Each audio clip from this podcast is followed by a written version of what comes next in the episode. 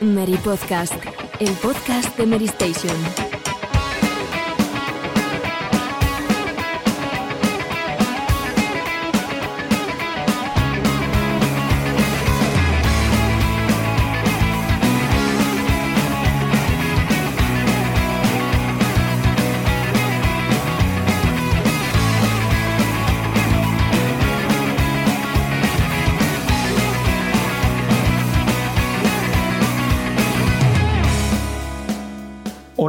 Buenas a todos. Bienvenidos una semana más al Mary Podcast, segundo programa de esta decimocuarta temporada y primer programa en el que ya, digamos, volvemos al ritmo habitual de rotación, donde vamos a tener una semana actualidad y otra semana nuestros compañeros tratarán todo el universo retro. Hoy nos toca lo primero, así que, bueno, la nueva generación de consolas está a tan solo un mes vista, además de manera casi literal, porque Xbox Series se lanza el 10 de noviembre. Y poquito a poco, pues vamos conociendo aspectos que seguramente nos hubiera gustado saber a lo largo del verano. Pero ya sabemos que estamos ante un año excepcional y todo se ha trastocado. En cualquier caso, como veis en el título, hoy vamos a hablar sobre las eh, primeras impresiones que nos está dejando diferentes medios internacionales, tanto de Xbox Series X como de PlayStation 5. Y también hablaremos de Crash Bandicoot 4, que bueno, pues eh, varias personas de, del equipo ya lo hemos podido, ya lo hemos podido completar y creemos que, que se merece un pequeño espacio en este programa del Mary Podcast porque ha salido francamente bien. Este programa no sería posible sin, sin el resto de, de, compañeros, así que voy a ir dándoles paso porque hoy hay mucho de lo que hablar y todos tenemos muchas ganas de, de ponernos a, a, comentarlo. Alejandro, muy buenas tardes, ¿cómo estás compañero? Buenas tardes, pues muy bien, la verdad es que tú mismo lo has dicho, un mes para la nueva generación, súper ilusionado por los cambios que se vienen y, y un placer estar otra vez aquí. Paula, ¿cómo estás? Pues muy bien, también contenta de estar de vuelta y bueno, eh, contenta de poder hablar con vosotros semana tras semana de toda la actualidad del videojuego y de Crash, por supuesto. Ahora sí, ¿tú cómo estás? ¿La salud va acompañando o qué? Sí, estoy aquí estupendamente y bueno, vuelve la actualidad, muchas ganas de tratar los temas de hoy, así que adelante. Y por último, Borja Ruete, que tampoco se pierde la cita de hoy. ¿Cómo estás, Borja? No me pierdo la cita, pero todavía no he tenido la oportunidad de, de, probar ese Crash Bandicoot, que le tengo muchas ganas para ver, sobre todo cómo ha evolucionado esa, esa fórmula que parece tan clásica, pero que tiene así nuevos, nuevos poderes y cositas. Ya a ver lo que tienes que contarnos, Sergio. Sí, bueno, eh, Paula también hablará del juego porque Paula también lo ha jugado. No sé si lo ha llegado a, a terminar, pero... Mm, me queda una pantalla justo. Estoy en el mundo final ya. ¿Sí? final, final. Porque al final me he liado con Danganronpa, que estaba también ahí muy interesante la trama y no podía dejarlo escapar. Así que Fenomenal. sí. Pero hoy termino ambos juegos. Pero sí, está... sí, he podido jugarlo ya casi al completo. Eso está fantástico. Luego, de, de, hecho, te comento una cosa sobre ese penúltimo nivel, sin entrar en destripes, porque hay hubo un nivel que a mí se me hizo bola Yo de una manera. Creo que es lo que dices. Lo he jugado antes de comer hoy y uff. pues ya, ya lo hablamos sí. luego. Porque... No, no, tiene nada que ver con puentes ni nada, ¿no? Lo de la, la, la parte. Esa. no tiene que ver con puentes, pero Toys for Bob. con máscaras. Sí, se las ha arreglado para conjugar las cuatro grandes máscaras que introduce el juego a modo de habilidades en un mismo nivel y lo hacen de una manera, a mi parecer, magistral y también endiabladamente complicado. Luego lo comentamos, así que poneos cómodos. Muchísimas gracias a todos por escuchar el Mary Podcast y seguirnos una temporada más. Comenzamos con la actualidad. Titulares. Pues bueno, vamos a comenzar con una noticia que ha dado mucho de qué hablar y, y que creo que, que, merece que se ha tratado aquí en el, en el programa y es eh, sobre el cambio de cara ¿no? de, de Peter Parker como Marvel's Spider-Man. La noticia la conocíamos hace tan solo unos días y básicamente mmm, Insomnia Games venía a presentar eh, Marvel's Spider-Man remasterizado que para que todos lo podamos entender, se trata de un, una remasterización completa con, adaptada a la, nueva generación de Sony, PlayStation 5, que solamente se podrá adquirir comprando Miles Morales Ultimate Edition o comprando Miles Morales y luego abonando 20 euros para conseguir esta remasterización. Eh, nuevo modelado para Spider-Man, 60 FPS, ray tracing, un montón de nueva eh, información en pantalla como más enemigos, más coches, más distancia dibujado y sobre todo, que yo creo que lo que es más trascendente y sobre todo que más ha saltado a la vista, es el nuevo aspecto de, Peter Parker, que Insomnia Games venía a argumentar que querían que se pareciera más al, actor del que han eh, prestado tanto voz como modelado y se lió, se lió en Twitter. Y bueno, chicos, no sé qué opináis vosotros de esta polémica y, cuál os gusta más y sobre todo eh, aquí también eh, comentar un poco la reacción que ha tenido algunas personas que han llegado a amenazar al director del videojuego original, a, Brian Inciar. Hombre, comprende. Eh, comprobaremos que la cara nueva se parece un poco a la de Tom Holland. o por lo menos a mí me lo, a mí me lo parece. Y la antigua Andrew Garfield. Sí, ¿verdad? es, bastante, bastante curioso eso. Pero bueno, lo de la polémica y los insultos hacia el, hacia el director, pues es, eh, es lamentable, es lo que siempre suele ocurrir por desgracia y hay una parte de los jugadores o de la comunidad de jugadores que, es tóxica, eso lo sabemos, lo sabemos todos. Pero bueno, eh, como siempre digo, en redes sociales siempre se saca los que los que más ruido hacen a menudo son los son son este tipo de ese tipo de gente, ¿no? Más allá de los líos y de la polémica, yo creo que en estos casos siempre pasa que cuando alguien te da que cuando una cambia la cara a algo, a, un personaje, automáticamente las sensaciones de, de, rechazo, ¿no? Porque ya estás acostumbrado a la cara anterior, pero hubiese pasado lo mismo si hubiese, si hubiese ocurrido al contrario, ¿no? Que la cara anterior eh, fuera la nueva. Mm, ¿Me entendéis? Sí, Sí, sí, sí, absolutamente. Em, yo creo que es también al margen de, si nos gusta más o menos, que eso al final eh, pues se rige un poco más a criterios subjetivos, pero y aquí me gustaría que opinásemos todos. A mí personalmente el cambio no me molesta. Eh, hubiera preferido que se mantuviera igual, pero también entiendo que a lo mejor eh, intentan hacer este cambio, por un lado, para dar continuidad a un eventual Spider-Man 2 en la nueva generación que tenga ya una continuidad eh, visual y sobre todo también un elemento que a lo mejor se nos está escapando, pero es que a lo mejor este modelado es el que va a utilizar también Crystal Dynamics para Marvel's Spider-Man y eh, pues tendría, digamos, sentido con... tendría sentido en general, ¿no? Yo, creo que no lo van a hacer, ¿eh, Sergio? Porque cuando hablamos con Crystal Dynamics, ellos comentaron que iban a tener su propia versión de, de, Spider-Man. Me supongo que va a ser diferente, pero bueno, nunca se saben estas cosas. Sí. Pero yo, pero yo pienso que va a ser distinto. Sí, sí, sí. A mí es que esto me parece un día más en la oficina. O sea, es que Internet siempre es extremo para lo bueno y para lo malo. Y bueno, por poner un símbolo futbolístico, lo vimos hace un par de años con el cambio de juego del Atlético Madrid y ahora todo el mundo está aceptando y comprendiendo que los tiempos cambian y que si hay un motivo lógico detrás del cambio, pues oye, bienvenido sea, ¿no? Al final nos tenemos que acostumbrar también que si hay un motivo de peso detrás, pues hay que aceptarlo y punto. Sí, sí, sí, sí, sí. En cualquier caso, Marvel's Spider-Man remasterizado se, pone a la venta ese 12 de, noviembre, ya que los juegos se lanzan una semana antes, aunque aquí en Europa no lo podremos jugar hasta el día 19, que es cuando se pone a la venta la consola. Eh, PlayStation 5 en Europa, 499 euros modelo con lector de discos y 399 euros modelo sin lector de discos. Em, seguimos hablando en este caso de, Sony, porque durante esta misma tarde en que estamos grabando, Ghost of Tsushima, bueno, Sucker Punch ha anunciado que Ghost of Tsushima recibirá el modo Legends, nueva partida y nueva partida Plus y, más cosas este 16 de octubre. En Borja, ¿qué nos puedes decir? Sí, esta era una de las actualizaciones gratuitas que ya estaban confirmadas con anterioridad, pero hemos conocido pues algunos detalles, sobre todo eh, en referencia al, nuevo modo que es Ghost of Tsushima Legends.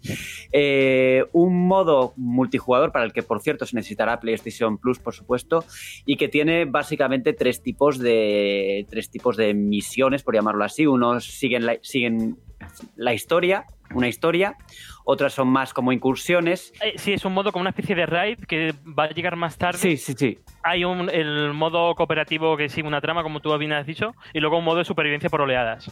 Exactamente, el modo de supervivencia es el que se me había olvidado. Eso, es, eso es.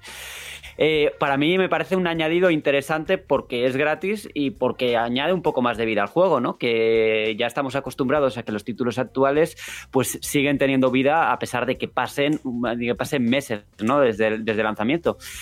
Eh, además de todo eso, va a haber un modo nueva, eh, nueva partida plus, y algún extra más, como bueno, algún objeto especial, etcétera, etcétera. ¿no? Con respecto al modo Nueva Partida Plus, se mantiene puesto lo que es la progresión y además se añade un nuevo modo de dificultad que se puede configurar. No, no, tienes por qué jugar en el modo de dificultad alta.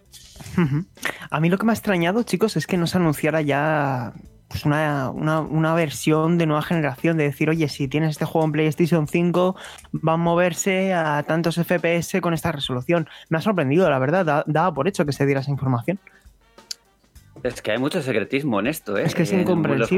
Los juegos, first party de, PlayStation tampoco se ha hecho nada de, por ejemplo, de The Last of Us parte 2, ¿no? Que sería un buen candidato para, para, para, el lanzamiento, ¿no? Te dicen que vas a poder jugar a este juego con, con unas características especiales y, te llama, ¿no? La atención aunque no te interese igual el catálogo de lanzamiento, pues la posibilidad de jugar a un juego como The Last of Us Parte 2 o Ghost of Tsushima mejorado, pues llama la atención de hecho, su, su, rival lo está haciendo, por ejemplo, con Forza Horizon 4, ¿no? claro, claro. no hay muchos first, claro, te, revitalizan un título que ya estaba ya en el mercado y que tiene seguidores. Es uno de los motivos por los que yo quiero Xbox Series X de, lanzamiento, porque voy a poder jugar a títulos que me, que me, han quedado en el tintero mejor de lo que, de lo que puedo jugar ahora, que yo tengo una One normal.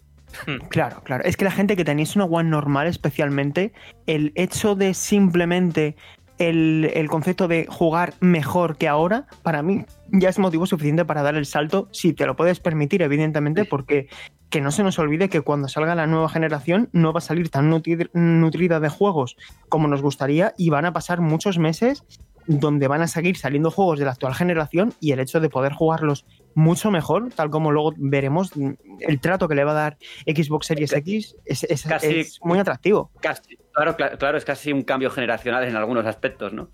Absolutamente. Y un juego que no sabemos si tendrá versión también para en, Xbox Series X, como está sucediendo, por ejemplo, con Crash Bandicoot, que la SRB ya ha anticipado, digamos, que Crash Bandicoot 4, por ejemplo, se va a poder jugar en Xbox Series X. Pues durante esta tarde también se ha anunciado Need for Speed Hot, Pursuit eh, Remastered, que es la entrega de 2010 eh, de la que se encargó Burnout, o sea, eh, Criterion Games, que es un título que a mí me encantó.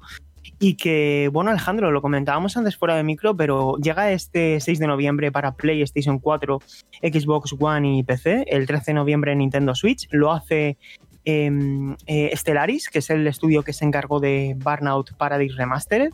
Y bueno, pues mantiene todo lo del original, ¿no? 60 eh, FPS, va, va, a garantizar 60 FPS, tiene 6 horas de juego extra y más de 30 desafíos. 4K 30 FPS o 1080 60 FPS y mantiene el autolog con juego cruzado. No sé tú, Alejandro, que también eres bastante fan de la serie, eh, ¿qué te ha parecido este anuncio y cómo lo has recibido? De hecho, te leía fuera de micrófonos que es el último Grand Need for Speed junto a Most Wanted 2012. Y es cierto, ¿no? Al final, ese Most Wanted te daba la experiencia de mundo abierto que ya se eh, de coqueteo con el Most Wanted original, pero es que este sigue la vertiente clásica, eh, policías contra ladrones y, la verdad es que las carreras de, que, diseñó Criterion eran bastante frenéticas y, creo que a día de hoy se mantiene la, entidad jugable, ¿no? Creo que es un remaster que encima llega a buen en buena fecha porque aparte, si bien es cierto que llega con un montón de triples alrededor, el fan de la saga de for Speed va a querer jugarlo y junto con EA Play, con, con la suscripción y las pruebas, creo que puede darle un buen impulso en venta. Correcto. Y además, bueno, para que la gente eh, tenga una visión clara de lo que ofrece este Horde Pursuit, es básicamente la, como tú decías, Alejandro, la línea clásica. En vez de tener un mundo abierto, estos son pruebas, pero tiene una particularidad y es que eh, tiene un sistema que se llama Autolog y es básicamente un modo multijugador asíncrono. No necesitas hacer nada, pero el juego automáticamente te va diciendo las puntuaciones que tengas de tus amigos o de otros contactos en esas mismas pruebas y es como un pique que está intrínseco en la partida. Y creo que es un, concepto que ahora encaja mucho mejor de lo que hizo en su momento, porque ahora ya prácticamente el 100% de la gente juega conectada a Internet, por también una necesidad de las propias consolas. Y personalmente me parece una buena noticia que mientras Criterion Games trabaja en el nuevo título canónico de la serie Need for Speed, pues oye, que tengamos este Hot Pursuit. Eh, ya solamente queda, ¿verdad, Alejandro, que saquen el, el, el, el, el Most Wanted original o, o, o, Carbón, ¿no? O Underground. Bueno, es que había muchos buenos Need for Speed, pero creo que este es uno de ellos. A mí este me interesa, ¿eh? curiosamente, porque yo soy una fan total de los primeros Need for Speed.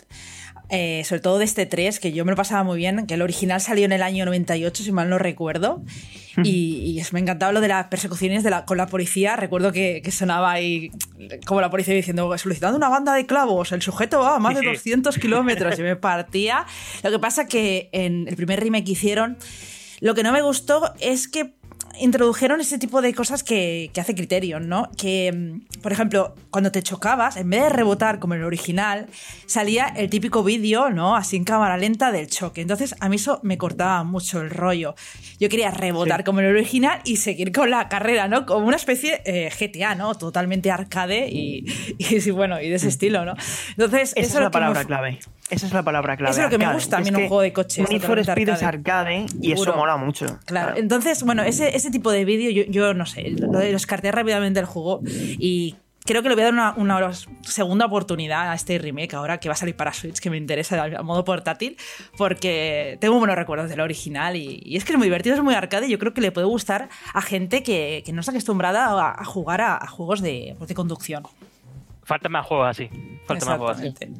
Y ojito, porque Dirt 5 creo que si logra también hacer esa lectura arcade, que tanto que, que, que también ha sabido interpretar Forza Horizon en esta generación, sería un buen candidato para, para conducir, nunca mejor dicho, a la saga Need for Speed, a donde yo creo que a la gente más le gusta, que es al, al Sincade, al, al, más al arcade que a la simulación pura. Eh, chicos, eh, última noticia de hoy. Crunch en Cyberpunk 2077.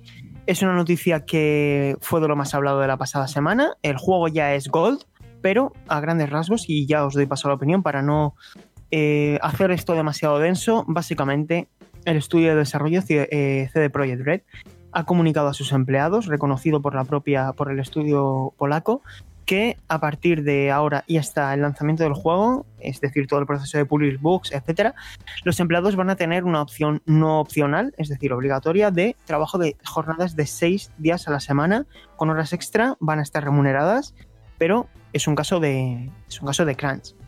Eh, ha habido opiniones para todos los gustos y a mí me gustaría conocer también la vuestra. Eh, situación de trabajo extra en Cyberpunk 2077, chicos. A ver, yo por ejemplo quería mencionar que esto del crunch es algo intrínseco en el desarrollo de cualquier AAA y gran parte también de indies.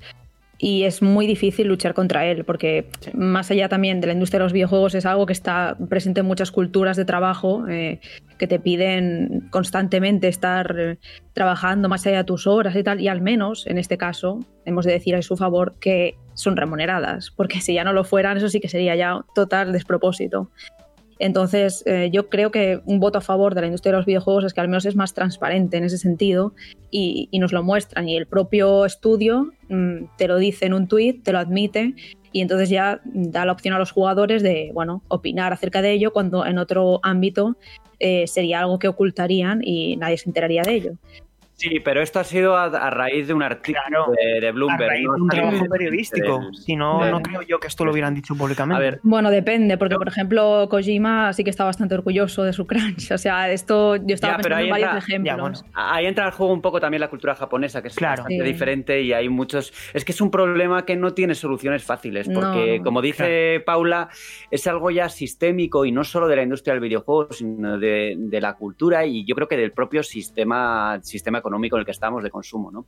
Hmm. Entonces, eh, las recetas fáciles no sirven. Yo cuando escucho en redes sociales lo de, bueno, pues que retrasen el juego, que contraten, o a, más que gente. contraten a más gente, pues es que desde fuera eso lo comentaba en la columna de opinión que escribí para Medistation hace un par de días. Desde fuera es muy sencillo dar ese tipo mm. de, de, de, soluciones, pero hay muchísimos problemas y muchísimas eh, cosas a tener en cuenta, porque en una empresa grande, sobre todo, eh, retrasar un juego implica implica muchas cosas, implica pues campañas de publicidad, implica eh, reestructurar el desarrollo, implica mm, pues un cambio muy sustancial y perderse la campaña navideña, ¿no? Entonces eh, no, no, no, es, no es sencillo, no es sencillo ni mucho menos. Estamos de acuerdo.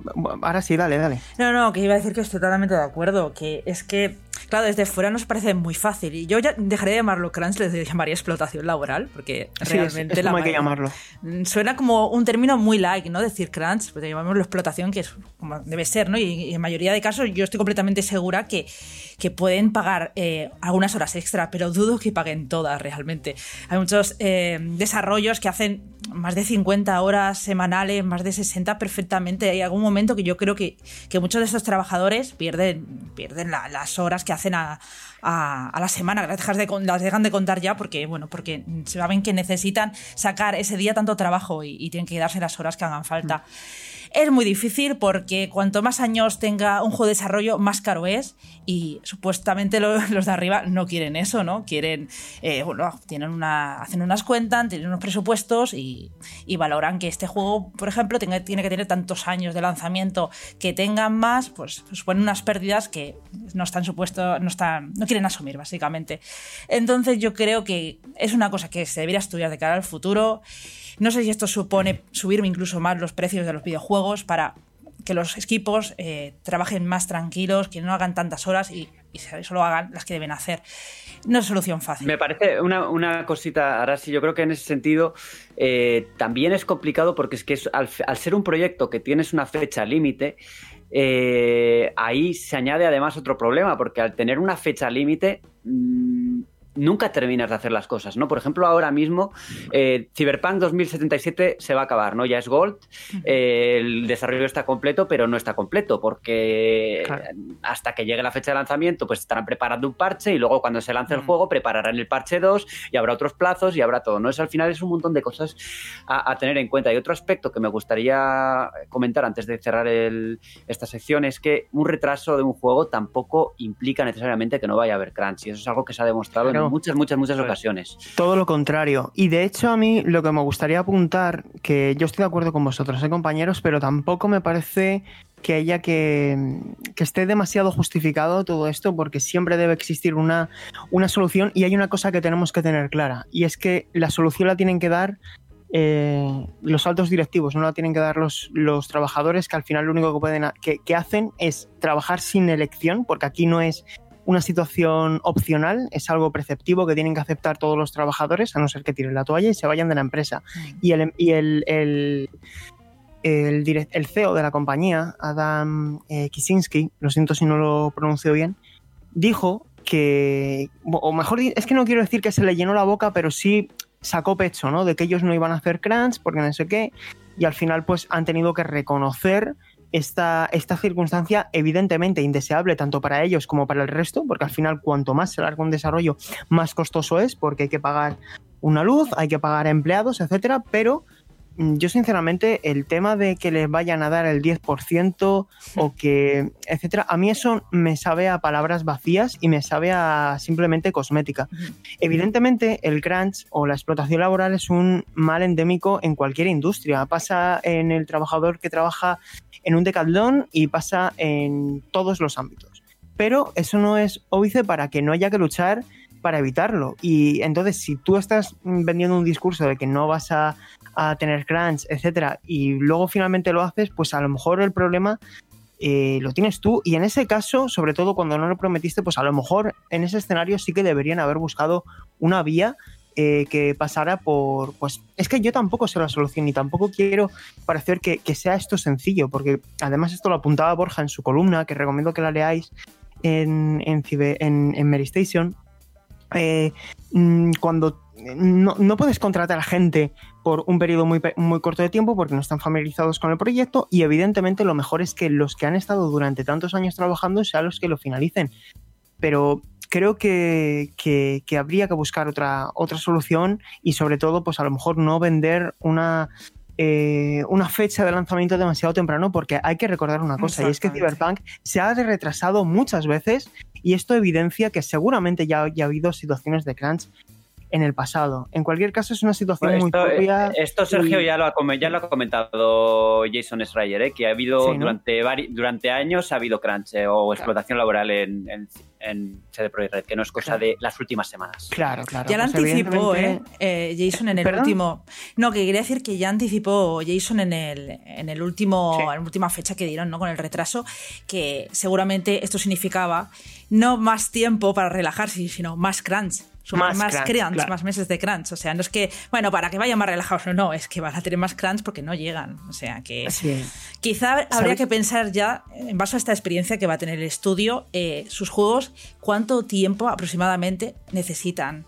Porque realmente a lo mejor pensaron yo 5 o 6, ¿no? En base a, no sé, The Witcher o los anteriores, pero quizá ahora para un AAA de estas características necesitan unos 10 años. Pues si necesitan 10 años, pues que al menos eh, no, no, pongan fecha de comienzo. Simplemente estamos haciendo este juego, cuando podamos dar una fecha aproximada lo haremos, que no se anticipen. Realmente eh, yo no necesito una fecha de lanzamiento, a mí me gusta ver trailers de juegos, eh, pues está Work in Progress y ya saldrá. No es necesario dar esas fechas. Yo entiendo que el departamento de marketing pues funcione muy bien, pero mejor no darla. Y ya cuando tenga que salir, saldrá, sin más. Sí, si no cuestión de.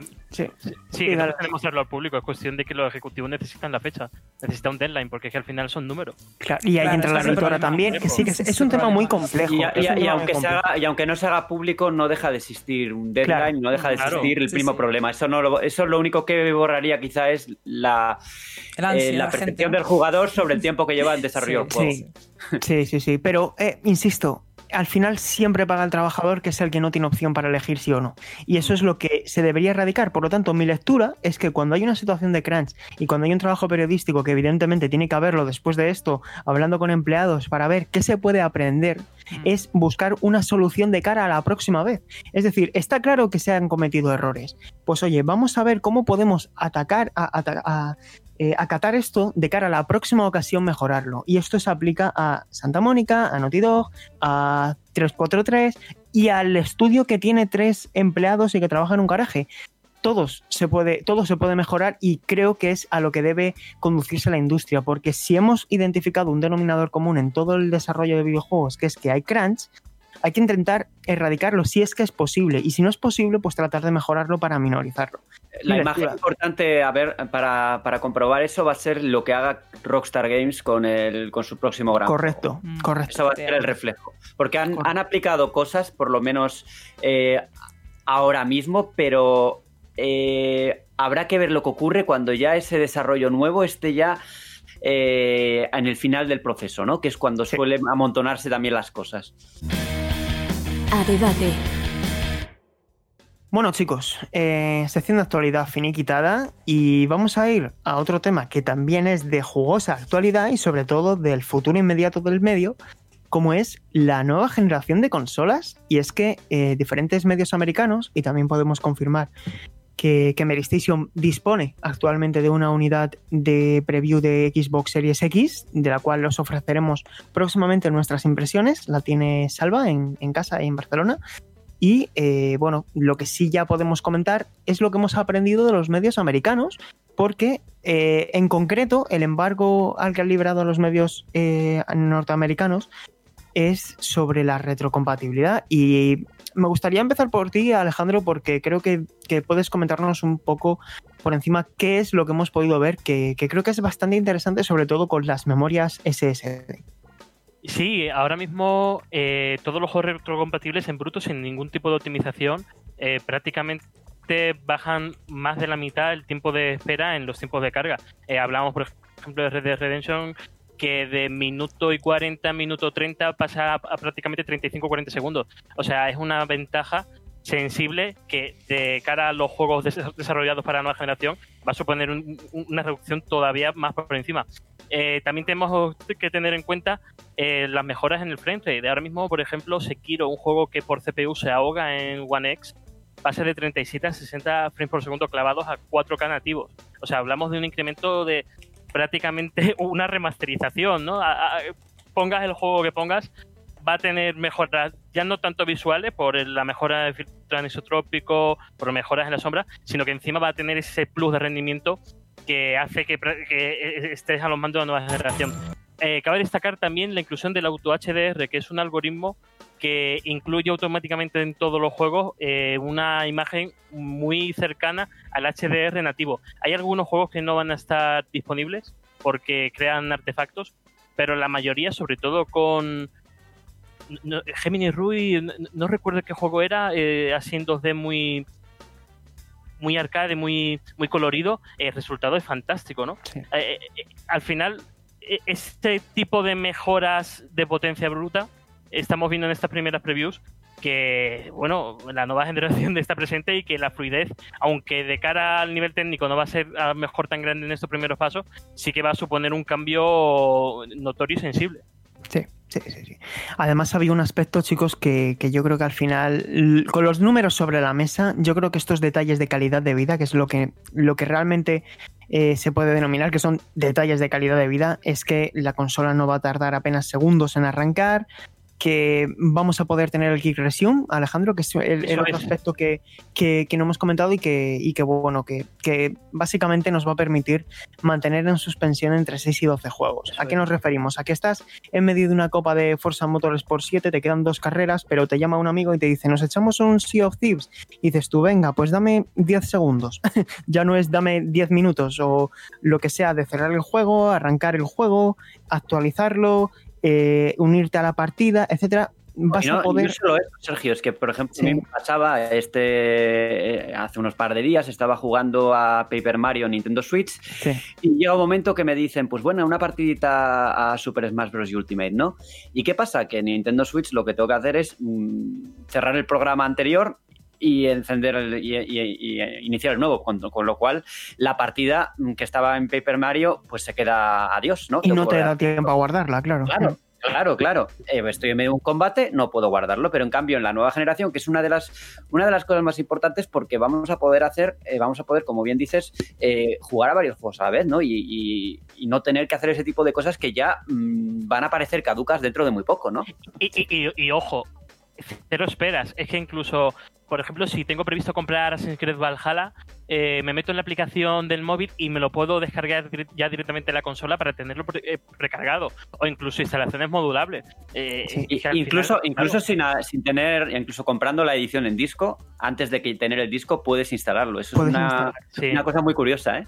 Y mira, Especialmente en juegos de. porque va a depender de cada juego, porque al final la memoria SSD, que es lo que garantiza esta alta velocidad, lo que facilita es que los datos de, de cada videojuego se lean más rápido y por lo tanto, eso de cara a los juegos de nueva generación va a permitir que no haya tan, tal duplicidad de datos y que pesen menos. Especialmente en los juegos de Xbox Game Studios, que son los que digamos están más familiarizados con la arquitectura de, del hardware de Microsoft, hay ejemplos que es que saltan a la vista. Y es que Sea of Thieves en una Xbox One X, de acuerdo con los datos de Diverge, tardaba uno, un minuto y 21 segundos y ahora tarda 20 segundos en cargar. Juegos como Assassin's Creed Odyssey pasa de un minuto y 7 segundos, es decir, 67 segundos, a 30 segundos. Y para mí son diferencias espectaculares. Evidentemente hay otros juegos donde no hay tal cambio porque eran juegos menos pesados. Por ejemplo, Devil Within 2, pues curiosamente de 43 segundos pasa a 33 segundos, que sigue siendo un tiempo bastante considerable. Pero es que, por lo general, Destiny 2 de 1 minuto 52 a 43 segundos, eso para mí es nueva generación.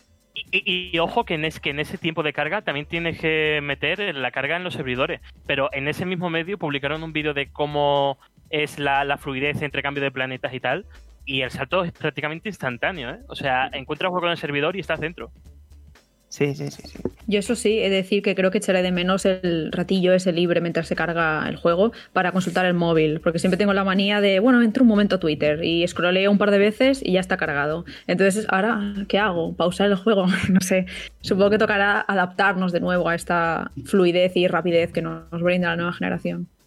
Sí, sí. Vamos, a mí, Paula, me parece más una ventaja que una desventaja porque creo que cuando miramos Twitter al final Perder miramos tiempo. Twitter más tiempo exactamente de, lo, de lo deseado.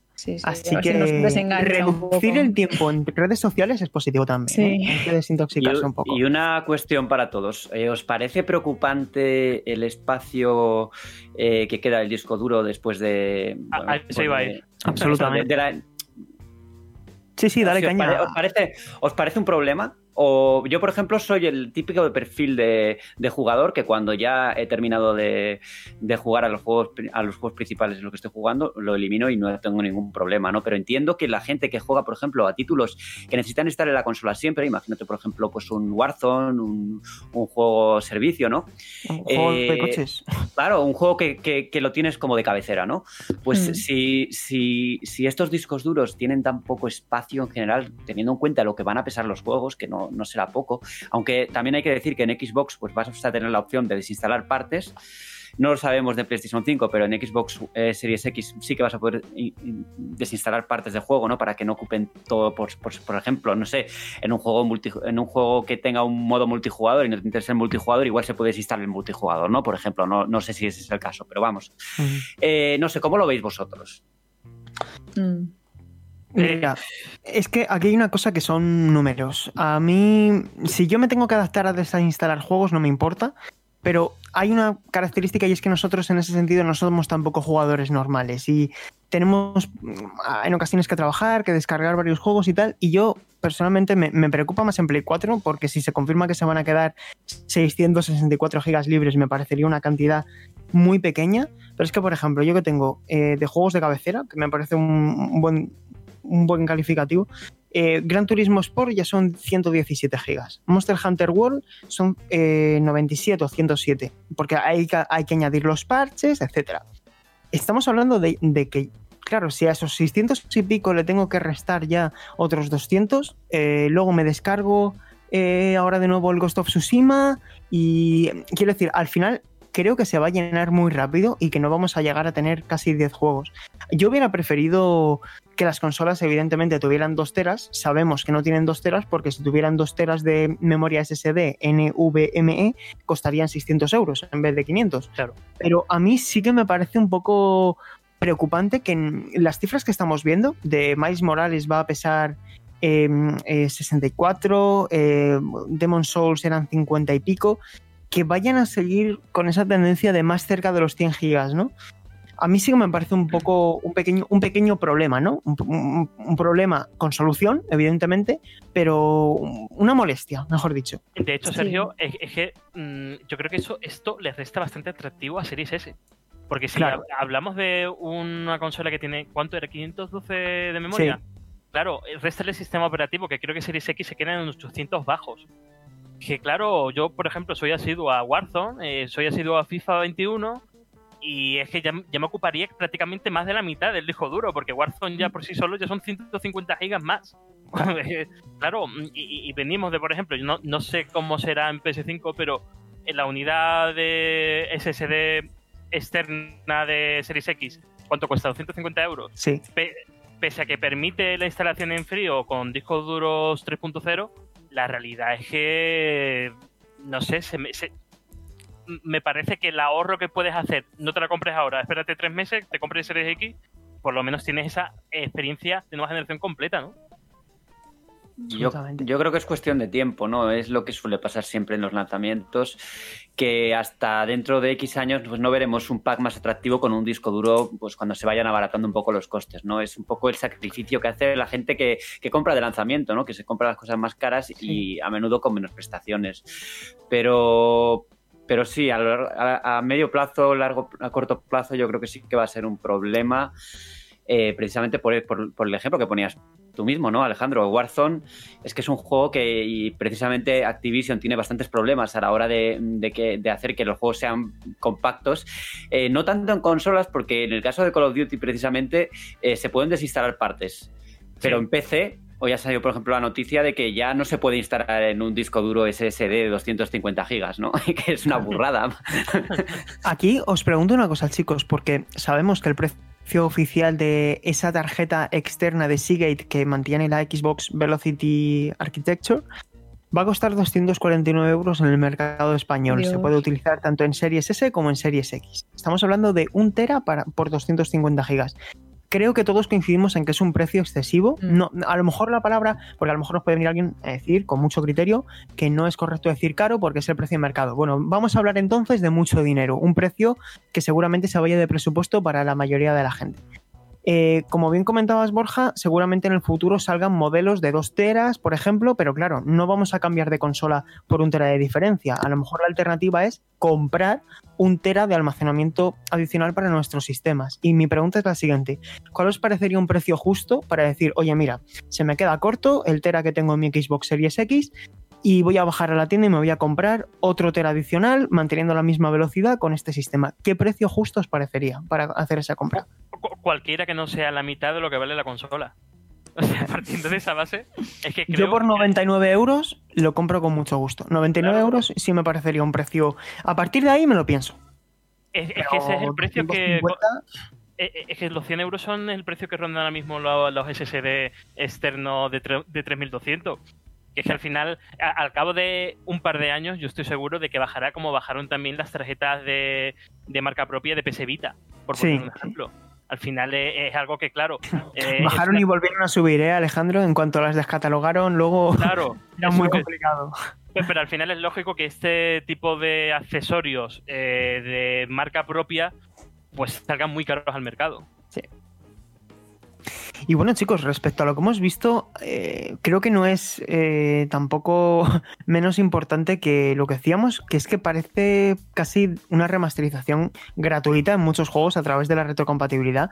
Hay un ejemplo que a mí me llamó especialmente la atención, fue por ejemplo Final Fantasy XV o Monster Hunter World, que yo me acuerdo cuando llegó la Tokyo Game Show que me dije a mí mismo, jolín, ojalá Monster Hunter World tenga un parche por parte de Capcom para garantizar el 4K 60, porque en la versión actual había tres modos, modo resolución, hmm. modo gráficos, que es que eh, apostaba por una mayor calidad gráfica a costa de resolución y tasa de frames, y luego tasa de frames para garantizar los 60 a costa de tener que jugar a 1080. No había el combo definitivo, ni en Xbox One X. Y aquí, sin embargo, sin necesidad de aplicar un parche de ningún tipo, la consola ya, como tiene el, frame rate desbloqueado, va a escalarlo directamente a 60 y vamos a poder jugar sin ningún tipo de inconveniente en 4K 60. Y juegos como GTA 4 vas a poder jugarlo como si fuera casi una remasterización. Y claro, eh, además, em, esa remasterización, eh, perdón, esa retrocompatibilidad se aplica también al formato físico y eso para mí sí es un atractivo para comprar también la consola, porque como decíamos antes, hay muchos juegos de actual generación que van a seguir saliendo, que todavía no hemos jugado, que tenemos en la lista de pendientes y que hoy aquí vamos a poder jugarlo mejor que lo hacemos en las consolas actuales. Y yo esto es que no me insisto de ponerlo en valor, no me, canso de ponerlo en valor, quiero decir. Hay, que ponerlo en valor porque a un mes de que salga PS5 no conocemos exactamente cómo funciona su sistema de retrocompatibilidad. Y desde hace cuatro o cinco meses, eh, Microsoft te viene y te dice, oye, que tus 600 juegos de One y tus otros tantos de 360 y Xbox original van a funcionar mejor que en los modelos originales. Es que al final, ese salto, e, esa inversión de 500 euros te, da la comodidad de que tú puedes ahora mismo eh, jubilar tu actual consola, abaratar el precio de la nueva y saber que todo ese catálogo que tienes digital y físico va a funcionar mejor. Es que al final es lo que decíamos antes, son, son prácticamente remasterizaciones. Porque aquí, aquí, Sony, aquí Sony está teniendo un problema de, de comunicación para mostrar las funcionalidades de la consola. Yo no sé qué tiempos o qué tiempos no está llevando, pero que a menos de casi un mes del lanzamiento, todavía queda un poquito más de un mes, no sabemos un montón de cosas de la consola y una de esas cosas es la retrocompatibilidad, ¿no? Que se ha mantenido siempre en una especie de nebulosa, ¿no? Se dice y se comenta que casi todo el catálogo de PlayStation 4 va a ser compatible, pero no se dice cómo va a serlo, ¿no? No se dice qué van a hacer. Ni cuánto, ni cómo, y sobre todo con el lío de las partidas guardadas. Si queréis ya introducimos el tema de PlayStation Claro, claro. Es que ya son Yakuza, Dirt. Claro. es que esto es noticia, Borja, porque sabemos que Marvel's Spider-Man. Eh, Miles Morales de Play 4, la versión de Play 4 se va a actualizar gratis a Play 5 y va a migrar la partida guardada. Marvel's Spider-Man remasterizado no, porque claro, el original es un juego y el remasterizado se interpreta como otro juego diferente y por lo tanto tu partida no se migra. Pero claro, hasta ahí lo puedes llegar a entender. Pero cuando te enteras luego que Yakuza Daika Dragon, que va a salir en marzo en PlayStation 5, no va a permitir trasladar la partida de PlayStation 4 a PlayStation 5, que Dirt 5 tampoco lo va a hacer y que Maniter tampoco lo va a hacer, invita a pensar que la tendencia va a ser esa. Que no se va a poder trasladar la partida a PlayStation 5. Eh, eh, es que imagínate yo es que pienso en la hora que le he echado, por ejemplo, la franquicia Yakuza, que, que, tengo todos en la consola ahora mismo. Y, como la venda, es que pierdo más de 700 horas de juego por el retrete, por un cambio de generación que yo creo que ni siquiera PlayStation sabe comunicar ni sabe por cómo meterle mano, ¿no?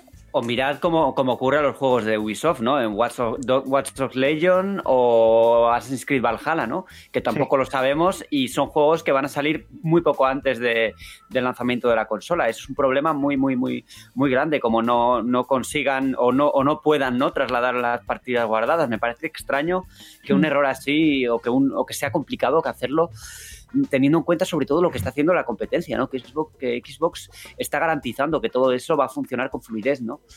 Sí, espero que lo esclarezcan, porque creo que muchos jugadores, entre los que probablemente me incluya, eh, tal vez no nos compremos las máquinas de nueva generación el día de lanzamiento y diga, por ejemplo, empiezo a jugar Assassin's Creed en mi Play 4 y luego ya en Navidad, en diciembre, me compro la Play 5 y si esa partida, por lo que sea, no la he terminado y la quiero continuar en esa nueva generación, no puedo. Entonces, yo espero y confío en que este mes que tenemos, mes y algo, hasta el lanzamiento de las consolas, mmm, esclarezcan algo más acerca de este asunto y, y, espero que sea un poco para lo que esperamos de que finalmente sí se podrán pasar las partidas, porque si no sería un chasco bastante gordo, la verdad. Es que da miedo, ¿eh? Parece que haya una letra pequeña ahí en cuanto a la retrocompatibilidad que no quieran tocar por, algún tipo de problema o porque no se parecerá a, a lo que tiene Xbox.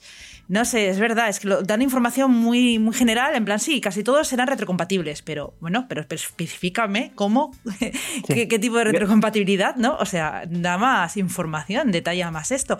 Eh, es que es como una incógnita y, es lo que decís, queda un casi, bueno, un poquito más de un mes para el lanzamiento y bueno, que es un tema que yo creo que importa a bastante gente, como dice Paula, que a lo mejor no se lanzan a comprarse PS5 el día de lanzamiento y bueno, cuando puedan este año el siguiente, ¿no? Es, curioso. Eh, línea de comunicación de Y otra cosa importante, que esto afectará al bolsillo de mucha gente, y es que hay mucha gente, y esto ya lo he hablado yo con amigos, incluso yo creo que muchos de nosotros nos lo podemos llegar a plantear, y es, oye, a mí a lo mejor me interesa un cambiazo, y es si finalmente, porque al final es como si prácticamente Xbox Series X fuese a tener integrada dentro también una Xbox One, porque poco a poco todos los juegos de Xbox One van a ser retrocompatibles y eso genera una sensación de, que puedes prescindir de tu Xbox One porque ya tienes dentro una Xbox Series, eh, una Xbox One en una Xbox Series X. Sin embargo, con Sony desaparece eh, por momentos esa sensación de decir, no me puedo deshacer de mi PlayStation 4 para recuperar un poco de dinero por la inversión de PlayStation 5, porque es que sigue habiendo cosas que solo puedes hacer en PlayStation 4. Y a mí eso me da pena, porque si al final hay muchos juegos que no van a poder eh, trasladar la partida a PlayStation 5 a pesar de tener garantizada la retrocompatibilidad en algunos juegos, como el caso de Yakuza 4, pues oye, mm, ¿qué hago? Me quedo, quiero decir, al final pasa como pasó con PlayStation 3 a PlayStation 4, que hay muchos juegos que como solo puedes jugarlos de esa manera en PlayStation 3, pues no, no puedes dejar de depender de esa consola, ¿no? En el caso de, en el caso de Yakuza tienes que pensar, eh, me compro Yakuza 7 en PlayStation 4 para después, X meses después, eh, perder la partida, o me la compro en otra plataforma, ¿no? Porque es que estás casi forzando, estás casi forzando a, adquirirlo en otra plataforma si la tienes, ¿no? claro. Si tienes Xbox, este juego que es multiplataforma, te lo compras en Xbox. Claro. Es que hay más razones para comprar un Xbox en este caso eh, que para comprarlo en una PlayStation 5. Es que el modelo de Sony, pero ya no solamente de ahora, sino de hace unos años, me parece anclado en el pasado más rancio. O sea, es, una compañía que te fuerza a tener conectado prácticamente todas sus plataformas para disfrutar de todo el catálogo, que es que ni siquiera PS4 tiene compatibilidad con PSX Classic. O sea, me parece que, poco se habla de la tragedia que es tener un montón de juegos digitales de la, PS, de la PlayStation original y no poder darle salida si no tienes una PS3 o no tienes una PSX o no tienes una PS Vita. Sí. Hablando de cosas buenas, chicos, eh, los medios japoneses que ya han podido eh, optar a, una preview de, PlayStation 5 y que ya hemos podido ver imágenes oficiales. Aquí también hay opiniones para todos los gustos. Hay gente a la que le encanta el diseño, gente que considera que ese diseño tan futurista, pues a lo mejor no, no es estéticamente lo que les hubiera gustado. En cualquier caso, eh, un aspecto que sí que me parece importante y sobre todo interesante y, positivo para los jugadores de PlayStation es que aseguran que es excepcionalmente silenciosa y que el sistema de refrigeración, es decir, todo lo que es referente a la temperatura y al sonido derivado a mantener una buena temperatura, se ha reducido al máximo. Y creo que esto es muy positivo para todos, que PlayStation 5 vaya a ser mucho más silenciosa que PlayStation 4 porque Play 4 parece un cohete, ¿no? Y también Xbox, ¿eh? O sea, esto es para todos. Y por lo visto, también Xbox Series X es que no se la oye. O sea, que no se la oye. Y creo que esto es para celebrar, para los dos casos. De hecho, eh, parece que es un compromiso de ambas compañías, ¿no? El hacer que el hardware sea lo más cómodo para el usuario. Y, sobre todo viniendo de PS4, que la arquitectura en cuanto a poder limpiarla, poder eh, acceder a su interior es, un poco más complejo que, que en One y sin embargo, en esta generación se parece que se lo han tomado en serio. Y sobre todo por el tamaño de PS5, espero que sea silenciosa de verdad. Porque si no, el diseño sería un poco como. que, no, se caliente. En, el caso de, en el caso de PlayStation 4 a veces parecía que iba a salir como un avión y en el caso de PlayStation 5 ya parece un avión, ¿no? De tamaño. Claro. de diseño y color. Tiene forma de cohete, más que de avión. ¿No? Sí, un poco. Así como esperemos, esperemos que no salga a volar. No. Esta vez. Sí, ya su hermana pequeña ya ha volado demasiado ya. Eh, chicos, mandos. Porque a mí lo del mando del DualSense es seguramente lo que más me llama la atención de Play 5. Tengo muchas ganas de comprobar, eh, de comprobar empíricamente cómo, es, cómo se siente esa retroalimentación áptica y los gatillos adaptativos. ¿Qué os parece el mando de Play 5? Lo que hemos visto de los LEDs, de la iluminación, batería. ¿Qué os parece?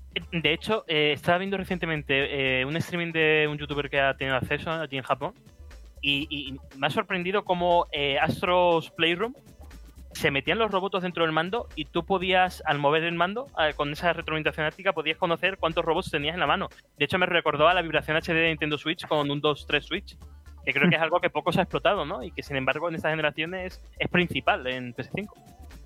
Sí, tiene, muy, tiene muy buena pinta el mando, ¿eh? Así a, primera vista, ¿no? Eh, las capacidades y las funcionalidades que tiene mm, me atraen bastante porque es algo distinto, ¿no? Es, en el caso, en este caso, si comparamos Xbox Series X o Series S con, con PlayStation 5, pues sí que tenemos un manto que, que, al menos aporta algo nuevo, ¿no? En ese sentido. Pero estamos en lo de siempre, si esas funcionalidades se van a utilizar realmente o vamos a verlo en cuatro juegos al final. Sí, sí, sí, sí. sí. Oye, Hay... una cosita, eh, Sergio, sobre el mando. Yo no, esto no lo sabía, que en Japón eh, lo que es la, la X era el, el, volver hacia atrás y, y la redonda era el aceptar, que, que tiene sentido, ¿no? Eh, siguiendo la cultura japonesa. Ahora va a ser como en todo el mundo, ¿no? La X aceptar y el, el, círculo para otras funciones. O sea, me ha resultado curioso esto. Os cuento rápidamente porque he hecho la noticia esta mañana y bueno, para que lo entendamos rápidamente, en Japón el motivo por el que círculo, es decir, el botón de comando de acción derecho, como en Nintendo la A, que también es el comando de acción derecho, era el que se utilizaba para aceptar, porque esto ya lo habréis visto seguramente en mil animes, en mil juegos japoneses y tal, el típico circulito rojo es de bien, de ok, de hmm. accepted, y la X azul normalmente era de, oye, erróneo, cancelar, atrás, y creo que era un lenguaje muy entendible para todos. ¿Y cuál es el problema? Que claro, en Japón están acostumbrados a esa metodología desde hace 26 años, desde la primera PlayStation. Es más, la otra consola fabricante de hardware, o sea, Nintendo, también ha utilizado esa, ese, sistema, ¿no? Esa, memoria muscular, de, como, como, he leído también, de, que el botón derecho es el, de aceptar y ahora lo rotan para eh, implementar un sistema universal. De este modo, X va a ser aceptar, como nosotros estábamos acostumbrados, también en Japón, y círculo el de cancelar. Y había gente que estaba un poco, no voy a decir traumatizada, pero sí estaba decepcionada con esto. Lo que yo no entiendo es por qué eso lo han cambiado, ¿no? Quiero decir, ¿qué, qué más daba? Que, ellos lo tuvieran como lo tenían siempre y no, no sé muy bien a qué, a qué responde esto y si planteaba algún tipo de, dificultad en programación a los desarrollos, a, los desarrolladores, pero me ha llamado la atención este cambio. Querrán universalizarlo todo, supongo, pero claro, debe ser muy chocante para los japoneses porque realmente allí, cuando algo está mal hecho, por ejemplo, si tú haces fotos en un comercio y no se puede, directamente te hacen esa X, ¿no? Que es el batsu, ¿no? En japonés, que es no se puede, ¿no? Y cuando el maru, ¿no? El círculo es, es correcto, ¿no? Para ellos, que te lo hacen ellos in situ, ¿no? En cualquier lugar, como gesto, ¿no? De aprobación. O sea, es una cosa cultural y, y la verdad es que podrían haberse dejado realmente, pero bueno, supongo que es para universalizar todo, todo su sistema. O motivos comerciales, de marca de logotipo X, tal. Hmm. Ni idea, ni idea. Ahí ya sería especular, pero em, eh, em, vuelvo al tema del mando. Esto ya lo hablamos en, el último programa antes de cerrar la temporada, pero para mí personalmente el mando va, puede llegar a ser determinante de cara a la compra de un videojuego multiplataforma en una plataforma u otra. Es decir, de dos juegos que vayan a tener la misma resolución, que los dos carguen igual de rápido, FPS, pero digo, ¿en cuál me lo compro? Porque a lo mejor, imaginaos, un Assassin's Creed que dura muchas horas y digo, oye, es que si el mando de PlayStation 5 barra el de Xbox Series me resulta más cómodo que el otro, pues me lo compro en esa consola, ¿no? Porque al final el mando es algo que tenemos entre manos durante muchas horas. Y no sé si para vosotros puede llegar a ser también determinante en, ese sentido.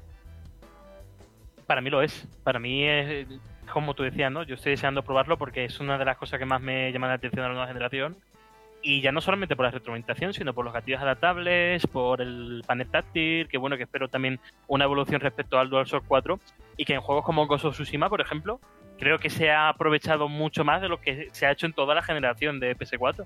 Creo que ese tipo de funciones hacen o más bien extienden la, la experiencia de juego yo estoy también bastante de acuerdo. ¿eh? Un mando, un buen mando te puede hacer elegir entre, entre una versión u otra, ¿no? Eh, yo estoy deseando probarlo, la verdad. Eh, me parece que al final lo vamos a probar el día de lanzamiento, ¿no? Porque a este paso PlayStation 5 no, enseña todo, todo lo que tiene que enseñar hasta el, hasta el último día. es que puede llegar a darse el escenario de que si, imaginaos, y esto es algo que puede pasar, chicos, que se pone a la venta la consola y por diferentes circunstancias de la COVID, etcétera, y por lo ajustes que van a estar las fechas de distribución de las máquinas, que esto es algo que ya sabemos, limitación de reservas y tal, a lo mejor no vemos la consola en vivo, porque imaginaos que la tienda no la tienen expuesta. A lo mejor no vemos la consola en vivo por primera vez hasta que no la tenemos en casa. Mm. Yo, lo he asumido. Sí, pero las dos. ¿Recordáis algún caso así antes? Porque Nintendo Switch sí que se llegó a ver antes. De hecho, en los medios la pudimos probar. Pero creo que sí, yo recuerdo verla en tienda el, día de lanzamiento, verla en tienda in situ. Yo es que creo que en tienda he visto todas. Sí, yo también. yo recuerdo, Sí, yo también, yo también. Sobre todo en, grandes centros comerciales, incluso con su paradita para que la gente las pruebe. Este también tiene magia, ¿eh? Esto que estamos diciendo también tiene su magia de, de, que abras la caja en casa y, y la veas por primera vez. Y, sí, sí. sí, la toques y la veas. Es bonito también. Y esto, yo sé que lo recuerdo, me acuerdo especialmente de, de Game Boy Advance SP, que la vi en un corte inglés en, en expuesta en una vitrina y, y, no la pude tocar por primera vez hasta que la tuve en casa. Tengo un recuerdo muy bonito de eso. Eh, lo estoy diciendo esto por sacar algo positivo a esta circunstancia tan poco deseable que tenemos actualmente de no poder probar una consola antes de, de comprarla. Pero bueno. Que bueno, en esta ocasión, además, con el tema del coronavirus va a ser más difícil aún probarla, ¿no? Porque necesitarías poner el gel ahí en mitad de la, en mitad del, del, supermercado para cada vez que pasa alguien, ¿no? Y fregar la consola. Y, además es que la misma, la misma Sony tenía planeado inicialmente eh, mostrar PlayStation 5 eh, en las tiendas, ¿no? Esa era la idea inicial cuando rechazaron ir a E3 eh, hace ya principios de año, antes de que todo esto empezara, o antes, no me acuerdo cuando lo, confirmaron, ¿no? Que, ¿no? que no iban a E3, pero vamos, que ese era el plan, ¿no? Que la gente la probara, pero es que ahora no lo van a poder probar porque no lo van a poner en las tiendas de normal, ¿no? Creo yo. No, no, no. Sería una irresponsabilidad. Tanto una como otra, ¿eh? Ah, una ¿Creéis, consola que, eso, ¿creéis, que, ¿Creéis que eso ha podido afectar mm, significativamente a los planes de Sony, a que todo esto haya contribuido a estar un poco de forma más caótica?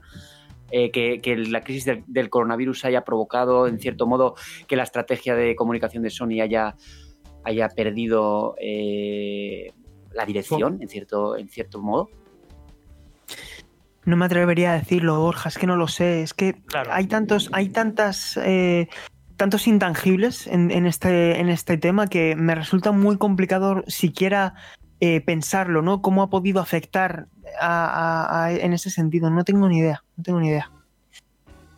Lo que sí me parece, que es otro tema también, es el, eh, lanzamiento mundial, ¿no? Que, Microsoft sí que permite en sus mercados estar disponible a partir del 10 y sin embargo eh, Europa llegue con una semana de retraso, ¿no? Que seguramente también puede ser propiciado por el coronavirus. Pero es que los antecedentes tampoco invitan a pensar lo contrario. Ya. En cualquier caso, em, nosotros vamos a tener que esperar una semana para poder catar Demon Souls o Marvel's Spider-Man Miles Morales respecto a Norteamérica. Así que durante esa última semana, pues habrá que andarse con ojo, de cara de stripes, de cara bueno, en cualquier caso, yo creo, chicos, que durante estas últimas cuatro semanas antes del lanzamiento veremos ya por fin la interfaz de la consola, que no la hemos visto, y veremos ese tipo de cosas, como por ejemplo, ¿para qué va a servir el botón Create respecto al botón Share? Que no lo hemos visto en acción todavía. Intuimos que va a ser para crear cosas, ¿no? Pero, ¿qué y cómo? Por fin va a tener Xbox el botón Share, que era uno de los temas que a mí, por ejemplo, cuando tenía que grabar, cuando tenía que capturar, el tema del atajo era bastante incómodo y por fin, aunque tenga las funcionalidades básicas, pese a que no saber lo que es el botón create, sí que es un aliciente a, poder jugar con el mando de series. Bueno chicos, eh, con esto yo creo que podemos dar por concluida el debate de hoy, eh, todo lo que hemos podido hablar de Xbox Series X y PlayStation 5, que nos gustaría evidentemente tener más información, pero creo que nos va a tocar esperar y nos va a tocar esperar hasta que, hasta que quieran mover ficha ambas compañías. Eh, así que sin más, vamos a pasar al, a, la pequeña reseña que íbamos a hacer de, Crash Bandicoot, Paula, porque tú también lo has estado jugando. Sí. Y cuéntame tú si quieres primero y luego cuento yo también mis impresiones. Vale, eh, yo ya antes de ponerme a los mandos de esta nueva entrega, eh, ya pudimos ver un poco en los trailers que de hecho ahora que ya estoy terminándolo, creo que han revelado demasiado. Una vez más nos hemos encontrado ante esta situación en la que ya se revelaron en todos esos vídeos promocionales, imágenes y demás, eh, bueno, los efectos que causaban esas máscaras, que es un poco la sorpresa en este Crash 4, algo que no teníamos antes. Pero aún así, bueno, al final eh, es un título de plataformas y como mejor se disfrutas a los mandos, jugándolo tú mismo. Entonces es algo que yo realmente he hecho, mm, pero también he sufrido mucho, he de decirlo. Y eso es parte del espíritu clásico que ha conseguido eh, Toys for Bob mantener en esta nueva entrega respecto eso, a los originales. Esa dificultad que teníamos de repetir una y otra vez los niveles hasta conseguirlos y aprender de tus errores. Y creo que lo han hecho muy bien porque además... Eh, hay muchas opciones de, accesibilidad, no tantas obviamente como en otros juegos ni como muchos jugadores desearían, porque si nos atascamos en un punto, por mucho que nos den máscaras acu acu para protegernos y, y pongan el checkpoint un poco más adelante y cosas así, eh, a lo mejor si morimos 50 veces, pues ahí están esas muertes. Pero aún así, por ejemplo, por mencionar algún eh, ejemplo de estos, tenemos la opción de escoger entre juego moderno o juego clásico. Eh, la diferencia aquí está en que el juego clásico, si tenemos cinco vidas, las perdemos y el nivel se acaba, game over. Y en el juego moderno podemos repetirlo tantas veces como queramos y, bueno, pues aprender. Que, respeta los checkpoints, aunque se te acaben las vidas. Bueno, no se te acaben las vidas, básicamente. Sí, exacto. Y al final, pues tienes tu, puntuación, las gemas que has obtenido, que pueden ser en función de las, eh, de las frutas Wumpa que has conseguido, de las cajas que has destruido, que eso es un verdadero reto porque hay muchas que están súper escondidas. Y bueno, mm, en cada nivel también te dan una joya si has muerto menos de tres veces, lo cual es muy difícil. Y en general he de decir eso, que me está gustando mucho. Em, también ha habido momentos de desesperación absoluta, pero aún así creo que, que, es una entrega muy interesante. También tenemos la opción de controlar a otros personajes, que es algo bastante inaudito. Y bueno, mi favorita está una, obviamente, porque lo del gancho y tal me parece un añadido muy interesante. Mm. Y bueno, también te paso el relevo a ti, Sergio, que no quiero cubrir todos los ámbitos. No, eh, básicamente uno de los... Eh, quiero decir, es la primera vez en 20 años que tenemos una entrega canónica de, Crash Bandicoot mm. y eso...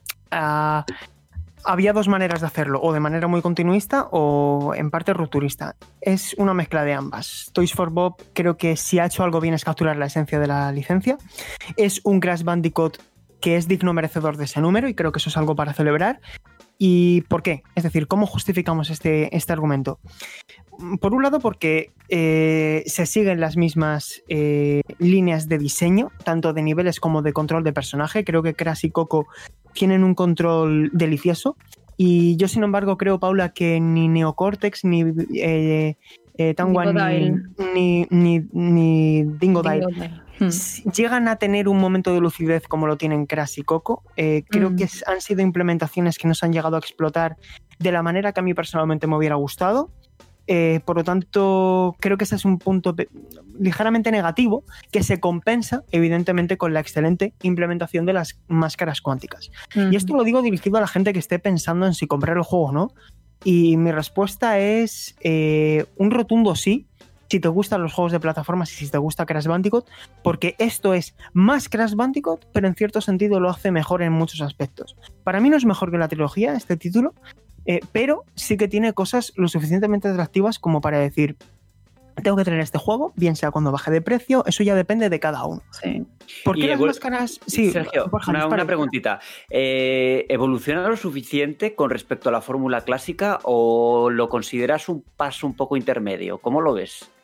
Es declaradamente continuista eh, en lo jugable y, trata de implementar sus mejoras en las habilidades. Es decir, los diseños de niveles siguen siendo exactamente iguales, como bien introducía Paula. Eh, mm, fases muy estrechas, scroll em, hacia adelante y hacia atrás, eh, cajas escondidas, coger manzanas, saltos, mucha cadencia y mucha inercia.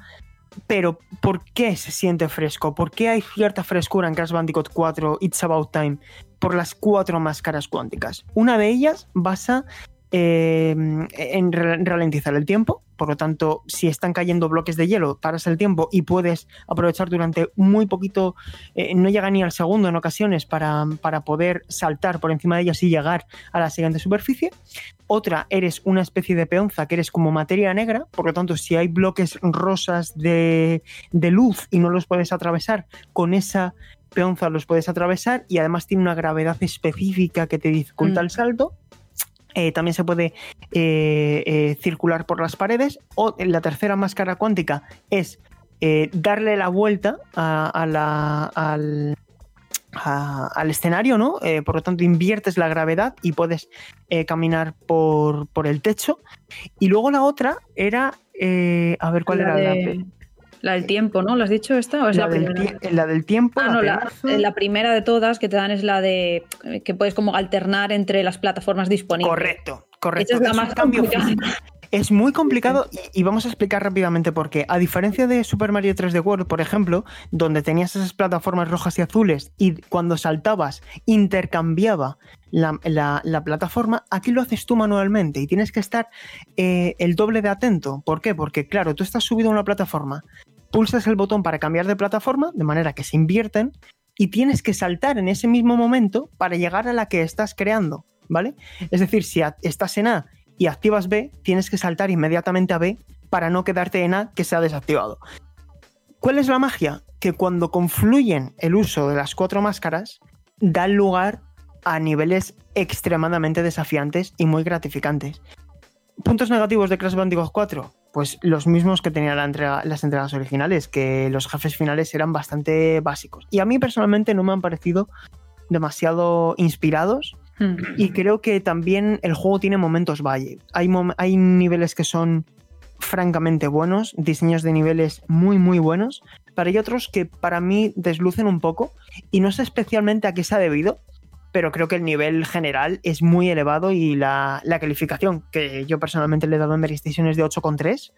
Eh, que se corresponde pues justo con medio punto menos que el que le dio que el que le dimos a Mary Station, además lo lanzaste tú, Paula, a 8,8 de Insane Trilogy y creo que es una calificación ajustada que también demuestra que oye, que la saga está por el buen camino y me encantaría que Toys for Bob tuviera la oportunidad de un Crash Bandicoot 5 donde realmente se desmelenen, que apuesten por algo que, apuesten por algo nuevo de verdad y que esto sea simplemente el punto de partida para un nuevo inicio para este personaje. Hmm. Eh, yo que sé, si tenéis alguna pregunta, chicos, el juego se ve de escándalo en Xbox One X y PlayStation 4 va a 60 FPS y estéticamente a mí sí que me ha gustado. Hmm. Yo quería preguntar por los niveles flashback. Eh, ¿Cómo son? Y si. Porque no, tengo claro si son niveles eh, de los clásicos remasterizados o son mm. simplemente los niveles tal cual a pelo. ¿Cómo son? Aquí sería también romper una sorpresa, porque cuando terminas el juego desbloqueas una nueva mecánica para completar niveles que no voy a desvelar, pero eh, respecto a los niveles hay una cosa que se llama cintas del pasado, ¿vale? En mm. cada mundo, que son como pequeños mundos dentro de dimensiones, eh, digamos que mm, tienes una especie de filtro visual, ¿vale? Que te permite, por un lado, completar eh, niveles clásicos que todos recordaréis, y luego, por otro, también tienes otro incentivo para seguir jugando, es decir, que alarga la experiencia de juego, que es, por un lado, el, el modo contrarreloj, y por otro, que puedes volver a completar, no sé si son todos o prácticamente todos los niveles, en el modo que denominan Inverted Mode. Es decir, eh, un modo invertido donde no solamente donde se alteran cosas. Eh, se alteran aspectos visuales, en cada uno se alteran diferentes cosas, que es en lo que personalmente estoy yo ahora, pero también he de decir que pega un salto de dificultad increíble. Eh, a partir del endgame, y ahí sí que se demuestra que esto es un Crash Bandicoot de verdad porque tiene una dificultad en el endgame muy, muy elevada. Pero sobre todo hay muchas sorpresas, Alejandro, que creo que es mejor que, descubra cada uno mm. porque hay cosas que no te ves venir. Y hay muchos guiños, ¿eh? No solamente a Crash Bandicoot, sino a Spiro y otras licencias de, de la marca. Muy bien. Y nada, chicos, yo creo que si queréis con esto, creo que sobra decir que el juego está muy, muy recomendado y Paula disfruta de, del final. Sí, porque, porque creo que el juego es muy disfrutable y sobre todo yo creo que podemos celebrar que Activision esté tratando también las remasterizaciones, ¿no? Con Tony Hawk, con Spiro en su momento, con Crash, ahora esta nueva entrega y ojalá tengamos un Spiro 4, por así decirlo, en el mm. futuro. Pues sí, no lo vería descabellado, la verdad, ojalá. Sí. Y bueno, chicos, vamos a pasar entonces ya para cerrar a la que estamos jugando. Y empiezo por ti, Paula. ¿A, qué has estado jugando recientemente, aparte de Crash Bandicoot 4? Pues aparte de Crash, he estado dándole un poco a Genshin Impact, que ha sido un poco la, sorpresa que hemos tenido estos últimos días. Mm, yo diría que previamente fue Fall Guys, luego Among Us y ahora la gran moda es Genshin Impact, que es un título gratuito que podemos disfrutar tanto en Play 4 como en PC. Y eh, bueno, es tiene cosas que me gustan y otras que no, mm, porque a mí los títulos así de estilo en género gacha no me acaban de convencer porque no es que sienta la necesidad, por ejemplo, de añadir dinero y comprarme esas skins y tal, pero no me gusta que me lo vayan recordando y tener ahí como compra 5 euros en las gemas, no sé qué. Es algo que, al menos en este caso, no entorpece mucho la progresión en el juego, pero que, no sé, mm, tengo como sentimientos encontrados. Entonces he jugado un poco, pero todavía no lo suficiente como para siquiera llegar a desbloquear el nivel bueno, el modo multijugador, que es en el nivel de aventurero 16, lo cual requiere bastantes horas. Y luego, por otro, eh, por otro lado, así rápidamente, estoy también terminando Danganronpa, volumen 3, que decir que, bueno, antes estaba jugando ya al final y es impresionante. O sea, si alguien ha jugado alguno de la saga, los primeros, y no ha acabado con esta tercera entrega, por favor que lo haga porque es, uno de los mejores finales, yo creo que, que ha podido tener un videojuego, es muy sorprendente. Me lo apunto porque yo justo tengo en esta entrega eh, pendiente. Sí, es que pasa, pasa bastante, sobre todo la gente que ha probado el primero y tal, a lo mejor el segundo ya no le ha dado un tiento, pero esta tercera merece mucho la pena. Sobre todo, ya te digo, el, el desenlace es mind blowing. Borja, ¿a qué has estado jugando? Pues yo he estado jugando a tres juegos en concreto. He vuelto al pasado con Final Fantasy IX y me queda ya pues poquito, unas cuantas horitas, pero, pero ya estoy bastante avanzado. Lo, recuerda, lo recordaba también, eh, lo recordaba muy bien y, no me ha decepcionado. Y ahora con el, con el mod este de PC pues se ve mm, absolutamente de lujo. Así que estoy muy contento con, la partida de, de, Final Fantasy. Estoy además con Prey, que justo lo acabo de empezar, no llevaré ni, una horita. Me está pareciendo bastante difícil. O es que soy un torpe, pero hablo por supuesto el de Arkane, ¿eh? no el original, que se ya me lo pasé en su momento en Xbox 360 que no tiene absolutamente nada que ver. Y además he vuelto a Assassin's Creed porque me quedaba el último DLC de la Atlántida y estoy ya preparando motores para, para Valhalla. Qué guay, tío. Como no podía ser de otro modo. sí, sí. Muy bien. Eh, ahora sí, ¿a qué has estado jugando?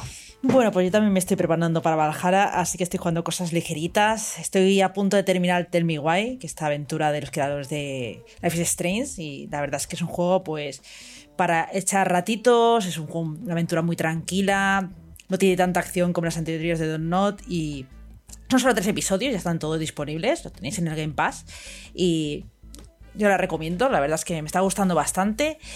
Y por último, estoy jugando al juego que llevo toda la vida esperando, se llama House Flipper, que es de reformas de casas.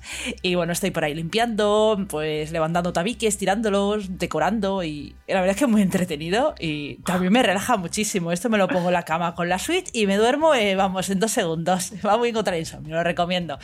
Y nada, ya os digo que, que no quiero meterme en juegos eh, densos ahora mismo, aunque el otro día me instalé el Dragon Quest 11 para Switch y me parece que no lo quiero empezar Pero bueno, también estoy esperando Cyberpunk, así que no quiero, no quiero meterme en juegos largos, como digo. Así que ya os iré contando los siguientes. Muy bien. Eh, Alejandro, ¿a qué has estado jugando tú estos días?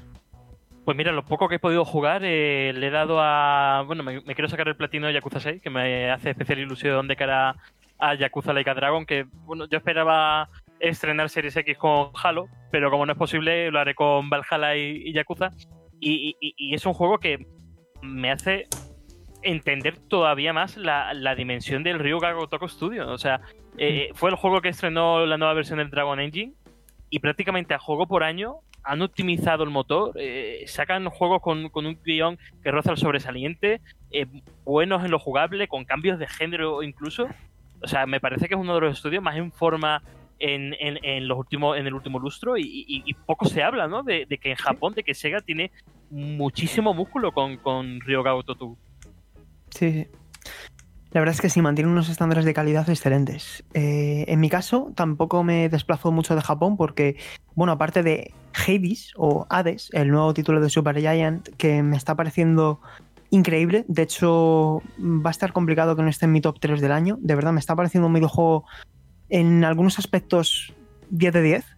Y el juego del que me gustaría hablar, que es el, que he estado dedicando más tiempo estas últimas semanas en, mi tiempo libre, es eh, 13 Sentinels, lo nuevo de Vanillaware. Eh, me queda muy poquito para terminarlo. Creo que Paula, tú lo terminaste.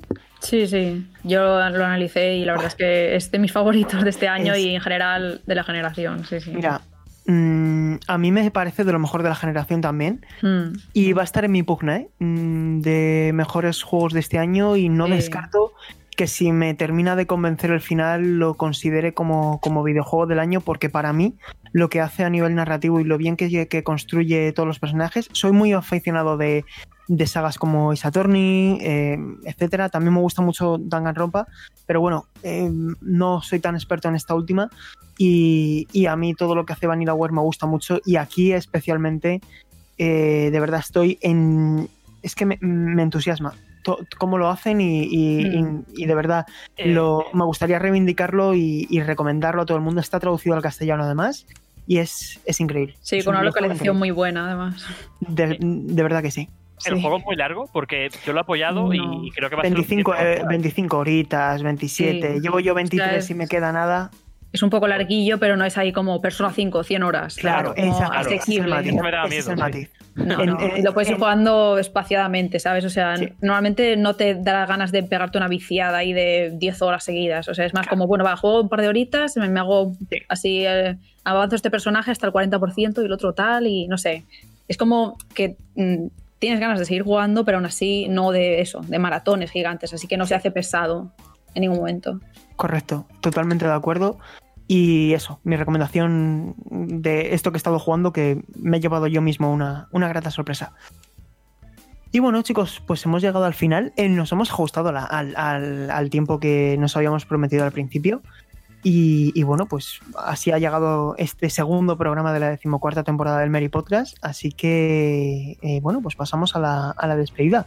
Eh, Borja, muchísimas gracias por haberte pasado y nos escuchamos en 14 días. Encantado de haber estado aquí y nos vemos dentro de dos semanitas. Ahora sí, un abrazo muy fuerte y nos escuchamos dentro de muy poquito. Igualmente, pasadlo bien y un besazo. Otro beso para ti, Paula. Gracias por estar aquí con nosotros. Gracias a vosotros, empezamos esta temporada a tope y eso, que vaya muy bien esta semana.